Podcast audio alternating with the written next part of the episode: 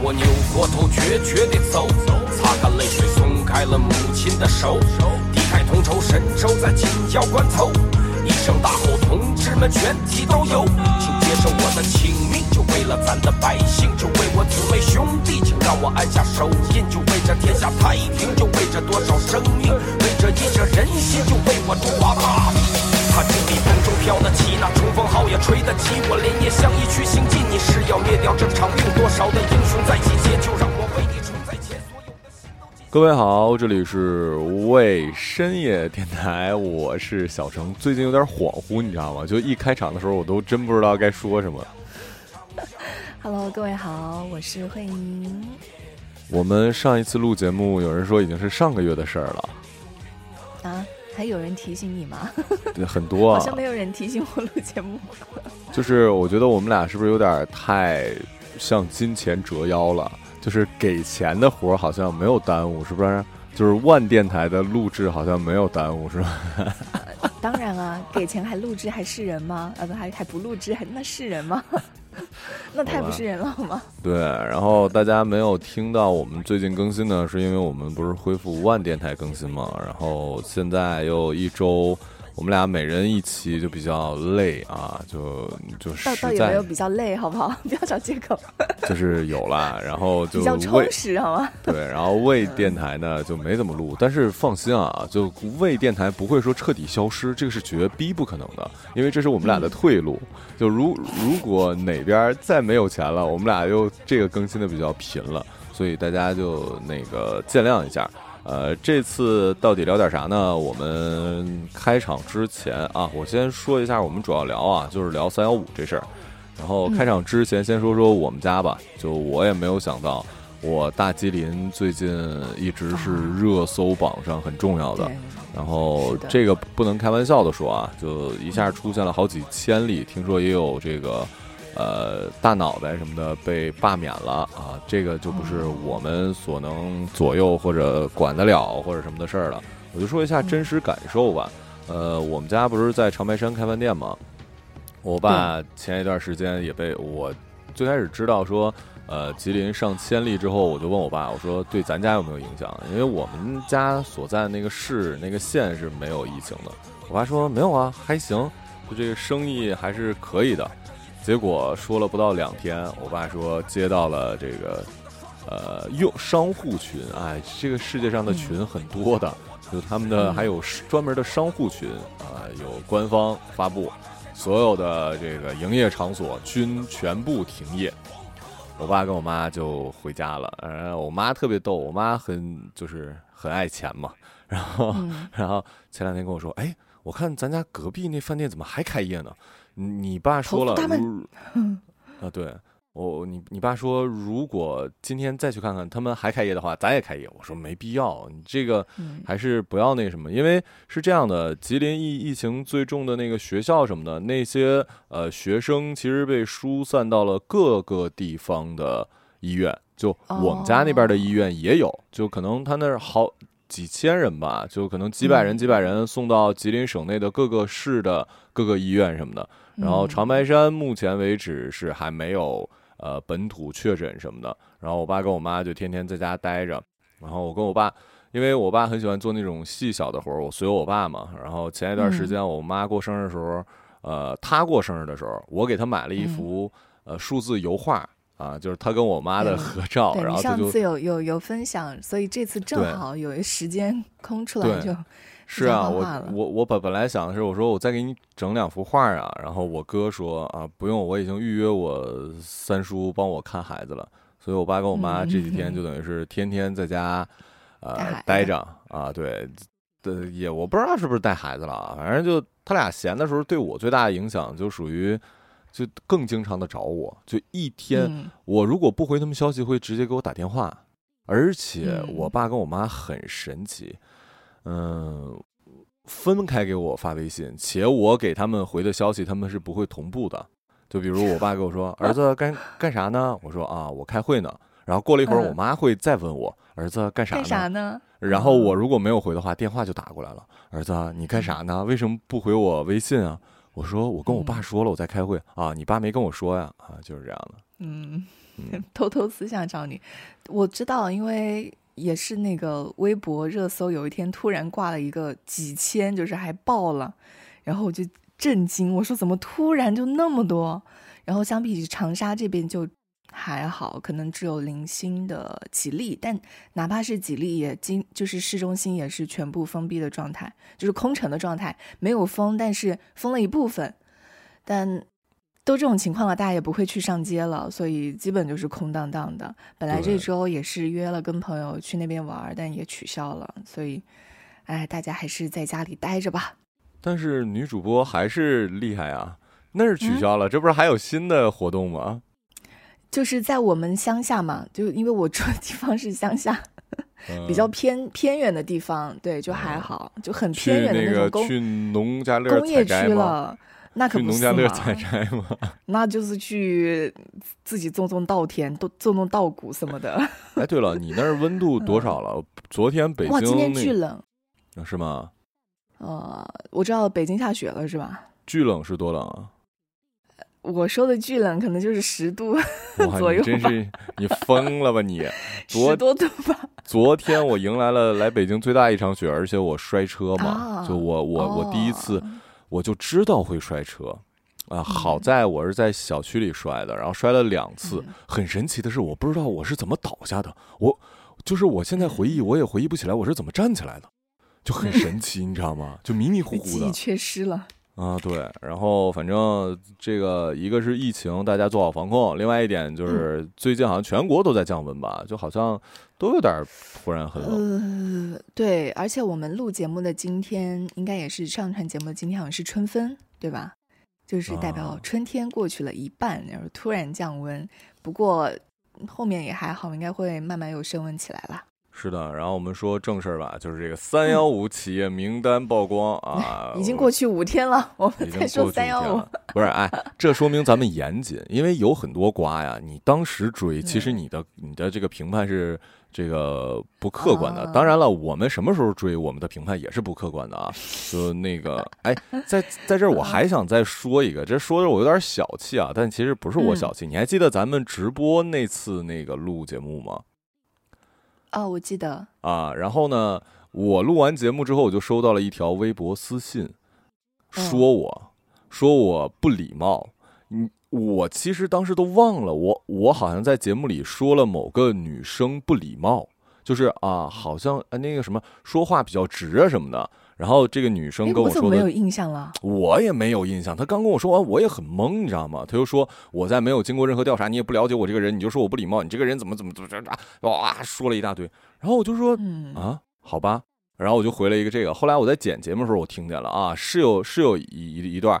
但是你们也知道啊，我们说话这不就开玩笑说的吗？就是我们真的是那种，我觉得我们就是属于那种嘴很欠的人。对啊。你完全能够听出来，我跟马小晨，我们互相讲话就是嘴很欠。我们然后跟我说：“哎呀，我真真想不到。”然后，然后我回的，我也依旧保持着我的这个人。本来我就说啊，那你就可以听别人的，或者你听女主播的什么的。然后跟我说，没想到我我喜欢了这几年的男主播原来这样。你作为一个三十岁的马小晨，对，你作为你作为一个三十岁的男人，我觉得你已经你应该是一个挺成熟的也。样子，你的这个回复，你的这怎么怎么样？你你太幼稚了，我真是后悔，就还关注你这么长时间，然后我就没有回啊，这这个。我我觉得就这回，你说对不起，你说那是不可能的啊！我就这个德行了，然后呢，爱听听，不爱听就算了。尤其还是在卤味深夜电台，就爱听听，不爱听拉倒。我们俩完全没有任何恶意，我们也不是那样的人。然后只不过是呃有一些调侃。如果你觉得不合适呢，那你就别听了啊！你听那些捧着你的就 OK 了。然后咱说三幺五的事儿，这个第一个。是女主播微信，实际上是男主播运营，还喊粉丝大哥、老公、亲爱的骗取打赏，涉及企业啊，就涉及了一些。我觉得这种都是很老的套路了，只是可能之前没有放到这种什么央视这种平台上去说。但是，难道不是吗？我就在想，我觉得这个是这样的啊，就是真的人跟人之间遇到的东西是有信息差的。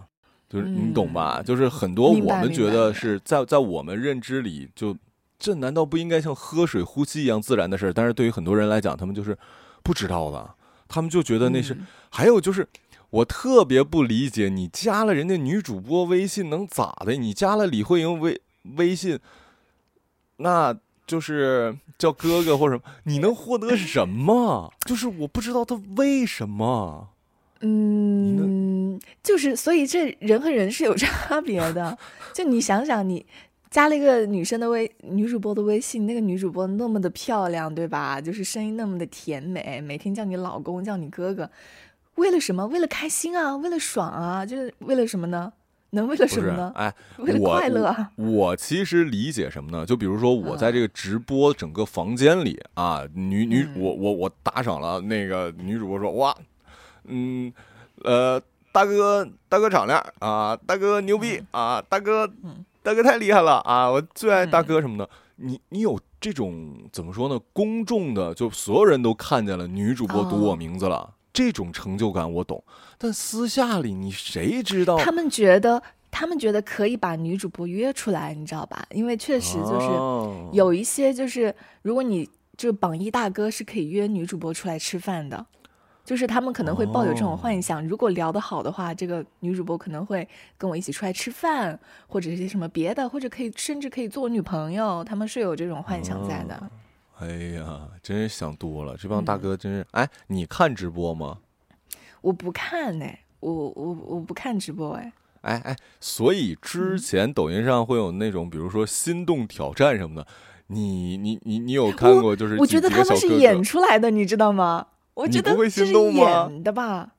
怎怎么心动啊？哎哎哎！我就觉得说这不是演的吗？这这有什么可心动的？不至于那么夸张，但是你知道吗？你要给我一群就那种好看你，我是真的也不看主播啊。但是就那心动挑战那种，就啪那种姑娘，你知道吗？就清纯挂的，我真的会不自觉的会笑，你知道吗？哎，下次我们录一个姚晨。哎，我我我我能理解，就是如果你给我看一个什么易烊易烊千玺什么那种很 man 或者怎么样的，我肯定也会嘴角忍不住微微上翘啊。我现在突然能理解了，对对，就不是他不一定给你都是小小小奶狗，各种各样的嘛，是吧？也也有人喜欢杰森斯坦森那种，是吧？那种风格的，你呱全给你肌肉那种，哇，肉体你。其实还是会的，就是可见男人女人真的是视觉动物，你知道吗？就是哎，好看的真好。哎，说一下，就是曝光了这个事情之后呢，就有很多的这种直播工会啊什么的，就就可能就被封了或者怎么样，就被整顿了哈。对，而且最近不是有一个清朗活动吧，就好好多都给封了。对，然后刚刚说的是女主播，接下来说的是这个什么翡翠直播，哎呦喂。翡翠直播间就是用那就卖那种吊坠，其实是一个非常廉价的成品，然后这一次被爆出来了。对，就这个东西，我在云南实习的时候就也有买嘛，啊，然后我说一下我的，我觉得我已经买的挺便宜的了啊。通过我们电台的那个主持人老老师，因为。在云南那电台都有专门的玉石什么的，所以主持人跟那个玉石老板都很熟，然后带我去。我跟我妈花两千两千二百块钱还是一千五百块钱，我忘了。你被骗了。听我说呀，哎，买了一个，他说就这这个就就只有这块石头能做出来的，就一个豆荚还是什么？你被骗。你听我说完。没有被骗，就我在那儿买啊，一千五还是两千几？然后虽然这个我发现并不是只有只只有那那一个啊，我回北京或者一线城市，就那老板就直接跟我说的，就你去你回回家的话，这个起码四千以上，确实是，就是同款的，就是四千多。真的，你被骗了，我还忍不住说这句话。不是，嗯，就是我本身觉得这种东西的价值呢，就跟呃钻石是一样的。我觉得出出产量肯定是比钻石低啊，实话实说，因为钻石的出产量非非常高嘛，就是它的这个出产量确实低，但是它本身确实我也不觉得它值什么钱。啊，所以这个这个你再搞一些好，它就是好看的石头嘛。所以你这个玩意儿，嗯，我我的感觉是不太一样。就就像你觉得我被骗了一样，我觉得那玩意儿八十八的跟八万八的，反正都是人类赋予的意义吧。对我个人觉得，而且那玩意儿吧，不咋好看，你知道吧？嗯，你不是经常会有那种嗯什么？你说。我说经常直播间会有那种开开贝壳什么珍珠，我觉得应该也是一样的套路。然后我妈妈之有一段时间非常喜欢看抓泥鳅的啊，然后是什么鬼？抓，就是有一些人就是他会直播自己抓泥鳅，然后他卖的货就是用那个泥鳅做的那种辣椒酱，我妈还买了，好吃吗？天呐，这会，呃，不难吃吧？就是中规中矩吧。但我觉得啊，女主播哎，你看你看，这就是你们以为的女主播，居然吃泥鳅酱，这这这不搭呀！我妈买的，我妈 买的，我妈买的。我现在我也觉得有一点怀疑，我就觉得这是不是合规，就是生产的或者怎么样？那种那种在嗯乡村里自己抓泥鳅，然后说用这个泥鳅做的酱，我也保持很怀疑啊。嗯，然后另外就是，我们就不不每一个说了啊，我抽那个，我觉得能聊出来的。校门口抽奖游戏中奖率由商家说了算，商品大多是三无产品。这种东东西，我觉得就是我个人觉得啊，我们的晚晚会组是有点 什么什么什么，是有点太小题大，就是这种东西值得上我们的这个 CCTV 吗？学校门口这种抽奖，这。这多大点事儿啊！就我个人觉得啊，就有更多值得我们去整的事儿。但这种我觉得就是个乐趣嘛。我小的时候也会抠抠奖，但我觉得那个时候可能因为奖项比较小，咱不知道现在说学校门口这奖是不是贼大啊？你这嘎一下整完之后送你一个 Apple Watch 啊，就比如说一等奖，我觉得这这是 有可能。我跟你说，现在咱不懂，现在孩子都可可有钱了，人家那个奖，哎，我觉得那个泡泡玛特不也是一个概念吗？哦，对对对对对，那玩意儿也也也也挺贵，说能开到啥开到啥。我是觉得我小的时候那个，也就是，呃一一块糖，顶多一我们那一等奖就是一个文文具盒，那都是货真价实的。我姐那天生就是欧洲人，欧气满满，她几乎去抠奖，每次抠都能抠到一等奖、二等奖，就他们家可多好看文具盒了。啊！我就永我我就永远是一个八等奖，就是我我我没有玩过那种学校周边的那种，真是没有童年。你你们那儿是 不知道是太村了还是太高科技？就是有，但是我没钱。我小时候，好吧。然后他那个是他那个就是一块一块的糖，这个糖糖纸的里面写着奖项。然后我通常情况下抽的就是八八等奖，就是再来一块这个糖。哦，但是但是这种抽奖还好啊，你说那种什么打个弹珠那种抽奖，就是你抽你不会有什么实体的东西，你只要买个糖，你哪怕没抽到，你还能吃个糖，对吧？我那一毛钱呢，就就这个 率也比较低啊，你你这个整个中，不过有一段时间我应该全国都有吧，就是那种呃，真是没有什么授权的。全国都在抠奖，就是一到公园儿什么玩意儿的，就说那个这边停着车、冰箱什么的，你们那边有吗？就是大大人刮那个奖，你们那边有吗？就是刮刮乐之类的，有啊。就是不正规的，啊就那个时候都不是国国家什么的，那个时候说呃，后来就桑塔纳车什么车什么车的就停停旁边什么的，人家这玩意儿都有吧？就他们说后后来发现是骗子，是怎么怎么着呢？就是。比如说已经刮了这一盒啊，就就可能几几几百盒，这个车还还在这儿呢，还剩了，比如说五，还剩了五十盒，就来一大哥来了，我全包了，好吧？你因为你这车车还在这儿呢，那就说明我一定能刮出这个车，结果还是没有刮出这个车。然后人家商家解释是啊，我们整一批里面有一辆这个车，可能我带来的这一这一箱的奖券里边就没有这个车啊。然后那个时候就家里经常会。那个时候真是也也不注重卫生什么的，刮完那个奖券就扔地上。那一般情况下，一个广场上全都是那玩意儿，那都是成盒成盒买。然后我爸就经常往家拿什么香皂，现在看来就那些小样你知道吗？香皂、洗发水，然后脸脸盆、铝盆，然后各各种塑料盆什么的，这种抽的很多。哎，确实，我们以你这样说起来，我就想起来了，在那种大广场还是摆一排。所有的人都在那里刮，你说起来我就想到那个场面了。对啊，就那个时候，哇，那真是，那就是用纸换钱啊！你想，你想一下，那不就是吗？我靠，就所以说，我我们的国人真的很喜欢赌这件事儿，就是 所有人都喜欢赌啊！真的哎，一说这个，我一一说到钱，我又想起来了，最近这个基金呢，给我跌的。我没我没好意思打开，我不想打开，真的我跟你说，你快。你快打，就是我我不是一直定投什么的吗？然后啊就赔了两千多。我这个人是一个风险承受能力非常之差的人，给我整的，人家都说了，定投这个东西是一个很长期，我我已经投了两三年了，但我前面嗯一直是在赚钱啊，结果现在赔了两千多。我受不了了，我就全给卖了。然后我同事跟我说，我赔一两万都没事，你过过一阵儿，基金这东西又不是股票，它还能那个那个涨回来或者什么，也也不会平仓什么的。我说我受不了了，然后我就找我你真是高买低卖啊！你 疯了，你你缓缓呗，这都是暂时。高买低卖是什么意思啊？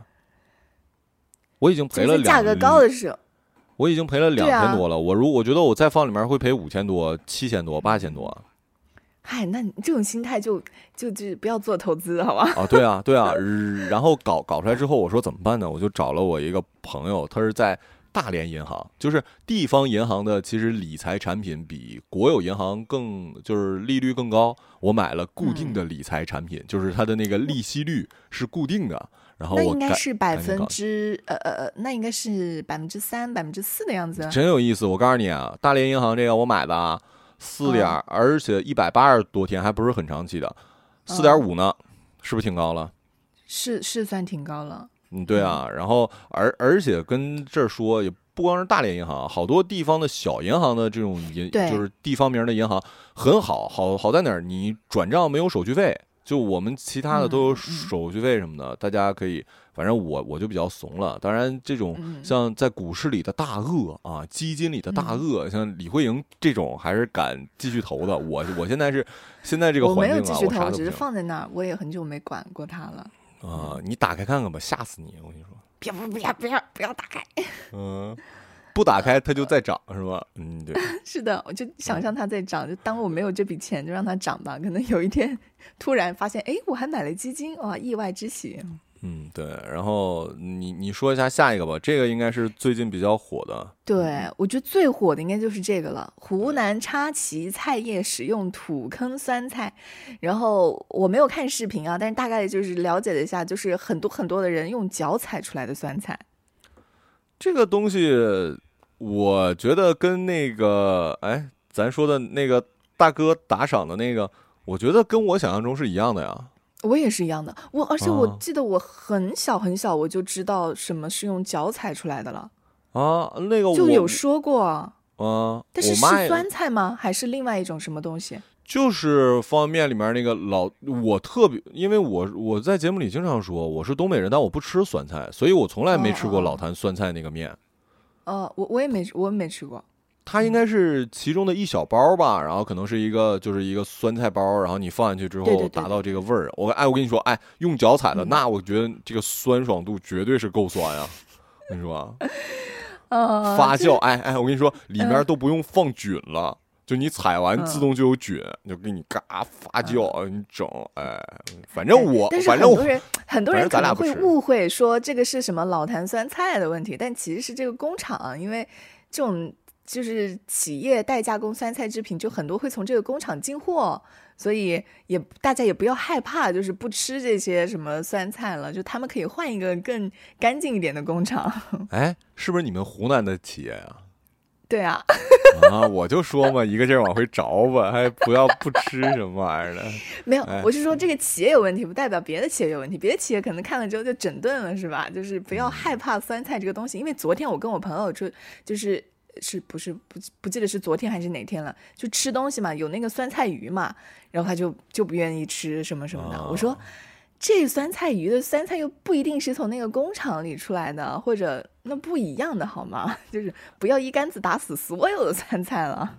对，想吃的时候还是可以吃的。嗯，是是是，另另外我我已经预测到我下面的言论可能会引起一些人的争议啊。就当然了，他的这种行为肯定不对，而且那个视频我大概瞄了，可能就是很不卫生啊，他真的感觉好像没有洗脚或者什么的。对，就但是而且防腐剂也是超标的。对对对对对，但是你说这种，咱就说家里做酸菜什么的，他肯定不会用脚，但你也不能说，呃，有多干净。就实话实说啊，以我们如果你以一个特别严格的标准来讲，像这种土，呃，起码东北家里的嗯。酸菜什么的，它也不会特别干净，因为它本身那玩意儿发酵完了，它上面就会有那种嗯发霉的那种毛毛啊或者什么的，而且它的密封肯定做不到，比如说 ISO 啊或者什么密封的有多好什么的，所以你说嗯。他我奶奶就是找一大缸涮干净之后，把菜洗洗干净，然后放上水，放上盐，然后上面压上两块大大石头，有的时候上面也不蒙布。那你说走个飞虫，这个空气里的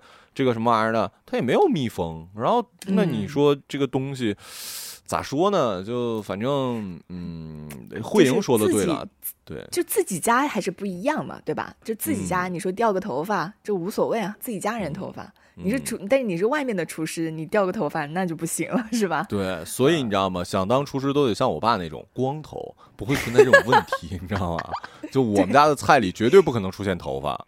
就这，如果出现这个问题，肯定不是，肯定是有有坏人想要陷害我们家店。我跟你说，嗯，另外方便面，我最近发现了一个极品，哎呀，我跟你讲，在这儿一定要强烈推荐。赶快安利一下。你吃过安徽板面吗？没吃过哎，你怎么什么都没吃过？你有没有？你有没有？你有没有人嗯生啊你啊？你说的那些东西又不是我们这边的东西了。安徽板面就是一个很好啊，对，在这儿再稍微拉远一点，听着啊，这个名儿叫安徽板面，但你知道安徽板面，安徽板面都是河北人做的吗？就是你真去安徽，好像街上几乎没有安徽板面，就是即使在安徽的安徽板面也是河北人做的，就特别啊神奇。我哥们儿不是嗯在在邯郸嘛，然后他结婚的时候嗯。我去，他就说我带你吃韩安徽板面，我发现整个邯郸街上全是安安徽板面，然后他跟我说的，其实安徽板面都是啊？河北，就是板子的板，一个木字旁加一个反，哦就是安徽板面。就这个面好吃在哪儿？它首先这个面条很宽，我去吃兰州拉面，我也就包括我们家的，我也是要宽面条，因为我觉得这种可以把汤水带上来，这种这种这种口感很好，我特别不喜欢那种软咕拿的。然后另外一点就是很辣，还有一个特色是什么呢？它的这个板面熬的这个汤里面会有大量的那种红色辣椒什么的。我跟我哥们儿吃，永远是一人要一碗面之后，再给我来一小碗的那个辣椒，因为它熬完之后就没有那么辣，它就很香。而且这个、这个面汤，实话实说是偏咸的，然后它里面还有一些卤蛋啊、那个豆腐卷儿什么的，就简直是灵魂。你看它，它那个蛋是白色的，但特别入味儿，就贼好吃。这个东、嗯这个东西，嗯嗯但是好吃的安徽板面又不是经常能找到，你尤嗯尤尤其在北京什么的。然后嗯我前几天晚上回家饿，我在我们隔壁的就是小区门口超市，我看见了，哇，居然有泡面的板面，然后我就嗯，所以你就下单了。不是啊，就就就是超市嘛，然后我就买了一一嗯桶回来。我跟你讲，泡出来特别筋道，就是跟我在店里吃的一毛一样，甚至比很多不正宗的安徽板面店做的还要安徽板面。这个就是金麦真的就是金麦郎牌子的安徽板面，而且选那个绿桶装的。我我已经在拼多多上下单买了二十多多桶了，就买回来那个味儿太好吃了，老带劲了，就推荐大家。我现在就就就搜一搜，到底长啥呀？金麦郎板面，然后它分很多不同颜色包装，你买那个绿色包装那个，就是纯安徽板面那个味儿，而且还不是很贵，贼带劲。它它那个面就是宽的，而且特别筋道，真的，你你天呐你，你值看到了，我看到了，你我值得拥有看到了，就特别带劲。对十五块钱三桶是吧？对对对对，你你可以可以，你又成功带货。了，我们对对早知道挂个小黄车，什么链接下面。重点是咱们这这种随意给人添加，人家好像不给咱佣金啊。对啊，嗯，哎，可以的，可以的。也有吗？以后我们就谈一下，谈一下合作。嗯，咱俩懒得要死，连节目都不更新，还谈谈合作，真那的是。那不是因为没钱嘛，所以嗯能动性差一点嘛。嗯有钱的事儿，可可费劲儿了。嗯，好，嗯，然后我看还有一个就是打假，这些我觉得都没什么关系，就说最后一个吧，就这个医美速成班打玻尿酸哦治左眼失明、大面积脑梗。这个就是做医美这件事儿，现在真的我发现已经变得非常非常普遍了。就我总觉得你身边总有那么一两个人做过医美。就简单的，我我我说的，我把医美的定义可嗯能放的有点广了啊。比如说嗯这个做个双眼皮儿啊，比如说打个美白针，比如说这个，嗯在我的认知里啊，比如说这个除毛啊，嗯就就我觉得这都算医美啊。光子嫩肤应该算吧？啊，光子嫩肤应该算哈。我觉得除毛不算吧？除毛为什么不算？这这算医美吗？哎，这个这个我还真不知道，这个医美的概念是什么？我感觉这个咱俩定义就 OK 了。反正咱俩节哦节目，啊，我们就是百度百科，哎，反正百度百百科也是还有可能还不如我们这些人写的啊，谁都能写。其实啊对啊，然后你有做过什么医美吗？或者你想做什么医美吗？呃，我是这样的，我之前做过光子嫩肤，那哎呀，讲讲讲那是啥呀？是为了脸上没有痘吗？对，就是我以前不是长痘，然后有些痘印嘛，然后光子嫩肤，我不知道它的原理是什么，意思就是可以让你变白啊，皮肤变嫩啊，然后毛孔变小啊，可能就是这哎，些吧。咋样啊？咋样啊淡化？痘印什么。不是，要是行的话，我也去整一个去啊。你那个是坑，你坑你光子嫩肤没用，没用的。坑不行，坑是另外一种，我待会儿帮你查查是做什么什么项目。但是光子嫩肤对坑好像是没用的，那可能对痘印是有用，它可能有一个什么美白的功效什么的。因为像出就是像祛痘印就是美白嘛，对吧？其实就是做美白，你这个地方白了，你不痘印就没了吗？这个东西是不是要持续做呀？对，它是需要持续做的，比如说一个月，它要坚持，我不记得是做几次了。然后我是没有坚持啊，因为像做一次，其实感觉不是特别大，医美我觉得像光子嫩肤，我效果不是特别的明显，而且我也不建议那种二十多岁我就去做什么抗衰要，老我跟你的项目说。，那我我我嗯跟你说，二十五岁之前你咋的都好看。我跟你讲，真的是青春无敌，男女都是这样。二十哎五，我岁现在觉得之前咋的跟都好看，我现在觉得跟岁数也没有关系。有关系我。觉得这个这个岁就是多少岁，就明确的多少岁，我觉得是大家的一个、对，是商家给的一个给的一个消费的话术，就是比如说你二十五岁之后你一定要用眼霜什么什么什么的。我觉得这个跟岁数哪个明确的岁数没有关系，对，不是大家不要被不是，嗯但是大致就我我们俩想说的就是等于二十几岁，我个人觉得啊，那嗯再提高点，二十七岁之前吧，就你咋啊的其实都好看，就是你不用打什么，就即使你脸上有有点小斑点啊，或者小痘痘，其实都是都都不不影响你的美，不影响你的帅，真的对，就是好年轻嗯啊，好好有青春活力，我跟你说啊，就是不化妆也很好看，哎。嗯，就是有一些抗衰老的医美啊，它会打着说，那个你做的，你什么时候做这个，你就停留在多少岁，但是你二十多岁真的没有必要去做。我一个朋友，他二十三岁去做，然后他和他姐姐一起去做，他姐姐三十多岁，他说他做完那个热玛吉就是没有效果，就是看不出效果，因为他本来就没有什么可衰老的，就是浪费钱。他觉得热玛吉是什么？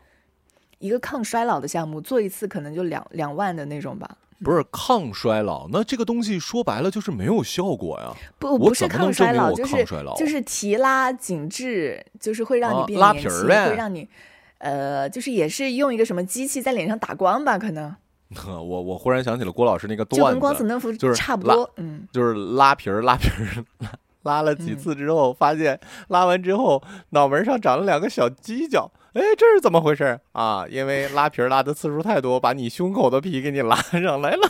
什么鬼啊？什么鬼啊？没事没事，这是播播播播出级的。郭老师我都知道我知道相声的，嗯对。我知道，然后另外就是我前两天我特别喜欢看那种就是真实案案案件什么的说案件的，嗯然后就之前有一个济南的一个医美的一个叫什么玩意儿的，然后那那个、嗯那个女老板就是一个女流氓，你知道吗？打打顾客说嗯你他妈不和解还是怎么的，我让你走不出济南什么。我心想，这个世界上我，在在我们这个国家。居然现在还有这样的人，你开玩笑呢？你威胁谁呢？你逗我呢？我真是的，你你你个你个东你个东北整死你！这开玩笑，你这威胁我，你威胁我，你是没看我穿貂是不是啊？我那大铁链子呼不是不是大铁链子，大铁链子我抽死你！大铁链子，你是你被抓了吗？大铁链子，对，就是嗯，这种，反正真的，这个医美这件事儿，就我觉得轻微的，其实确实都可以了，因为现在的、就是一定要去正规医院是真的。我个怎么说呢？我我我我现在我说一点我的对医美这个事情的看法啊。嗯，我对这种风吹的越大的东西，我越会有一点质疑。我觉得真的就是那么必要吗？或者它的效果真的就是那么好吗？我觉得真的未必哎。哦，因为风吹的太大了，就是感觉就是女人个个都想做医美，有钱的没钱的都想那个攒钱去做医美，太焦虑了，弄得大家。我反正这个对我我觉得这个这个外貌焦虑这件事儿确实没什么必要。就你只要真的。现在这么说，真的有一点点，就大家觉得站着说话不腰疼啊。但当然了，李慧颖很美这件事是真的。我呢，虽然说是颜值担当，但客观上我真的不是很帅。可是我为什么还这么招人稀罕呢？真的是内在的事儿，就是你一定要有很自信的事儿，你这个人就会闪光，这些异性就会来。虽然到现在还没有没有新的来啊，我跟你说，但是我觉得也是我们站着说话不腰疼，是因为我们俩本身就长得。本身我们俩长得就不差，又有内在，我们才会这样说。有长得比我还丑啊，当然还是有长得比我丑的。嗯，也是。你长得又不丑，嗯，那那咋那咋整啊？那让不让医美啊？爱让不让就你你愿意整就整呗。但我我是觉得现在是不是很多就比如说正规医院什么也是有医美这个科的，是不是？当然当然，我做的光子嫩肤就是在医院做的。对我，我总是觉得，咱不是，咱不是说医院就百所有的医院百分之百就肯定更安全更好。可我觉得它的这个呃成功率，或者说它的正规程度，一定是比那些即使是打了大对，即使是打了大广告的，因为我们看的那个就是呃，我们说济南那个，其实它的广告也挺大的，就其实也是一个连锁什么的。我总觉得正规医院还是比那个私营的会好一些，起码在医美说说说到这个，我觉得要整治的就是那些真的是很多的美容机构，尤其是一些我直接指名道姓了，什么苗医生啊，你看过吗？就是在街上啊，祛痘是不是那个？对对对，祛痘什么苗医生啊，这些都要好好的查一下。很大，因为我当时也是比年轻嘛，然后长痘就是去这种美容机构什么的。然后他就会各种说，哎，你这个是激素脸，你们要用什么产品啊？什么给你做不了，因为这激素脸，就是各种骗我。然后我，然后因为要很多钱嘛，我就去医院看了一下，我就跟医生说了这个情况，医生就说你不要去相信那种地方，什么激素脸啊，你的脸好好的，你不要用他们的产品。所以真的，如果你有什么皮肤上的病或者需要去你想变美什么的，去医院，不要去医疗美容机构。对，就这种私营的或者那个什么的，我又想到我听那。播客里面说了一个特别逗的，说那个就是主播，其中一个主播说这两天就觉得小肚子疼，然后就去了一个 就没有那么正规的地儿啊，然后就是那种广告上的呃也叫医院了，然后说嗯嗯嗯。治前列腺的是一是一个男的，是一个男男主播，然后去看了之后就说你前列腺有炎症，说那怎么办呢？打针。他他有一种针贼长，他说得有二十厘米，说这一针直接扎到你前列腺上，我去，然后然后就是从那个上厕所那个地方扎扎进去的，然后他说其实看着长，但那儿的可能呃这个触觉器官没有那么敏感，他说其实不是很疼，然后就扎扎了十二天多，可是发现还是不不是很舒服，而而而且侧还是有炎症。然后他说：“这，就呃，一个疗疗程是十二针，十二针好像三千多吧。然后人人家大夫说是，那你还得再扎一个疗程看看。他有点不太信了，他就去正规医院看。去正规医院看说，你前列腺没有毛，你前列腺没有毛病。然 后然后呢？然后就是什么呢？就就好像只是比如说呃，有点尿尿路感染什么，就普通打点消炎针就好了。然后他他就说想想就特别屈辱。”就是撅着屁股被扎了十二针，你知道吗？而且想象一下，直接扎前列腺上，就这件事太诡异了，你明白吗？就是很多医院是就这个，大家都觉得他的门脸大，他的宣传大，他他他有钱，可能更正规。但我真觉得，尤其是这个生病身体这方面，还是得去正规医院，不一定非是三甲啊。因为你说你一些小病就都挤到三甲，其实也是对医疗资源的一个，呃，不能说浪费吧，也是占用，而且你也排不上号什么的。但你起码要去正规的公立医院。我以前在上海经常去那个同仁医院，就二甲医院，非常好，服务又好，环境又好，对，医生又好。嗯，是，所以大家还是去正规公立医院吧。就是如果身体有有什么问题的话，行吧。那那个时间也差不多了，四十多分钟了。那这期到底聊点啥，就先到这儿了。然后感谢各位还在订阅，还在等着我们更新。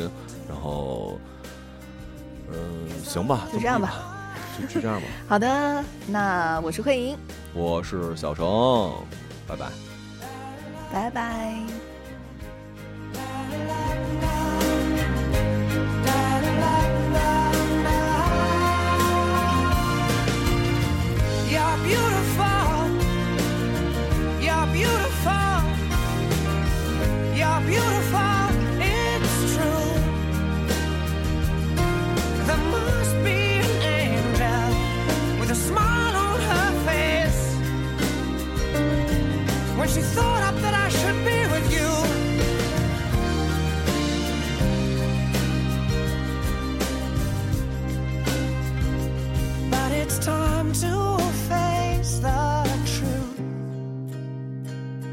I will never.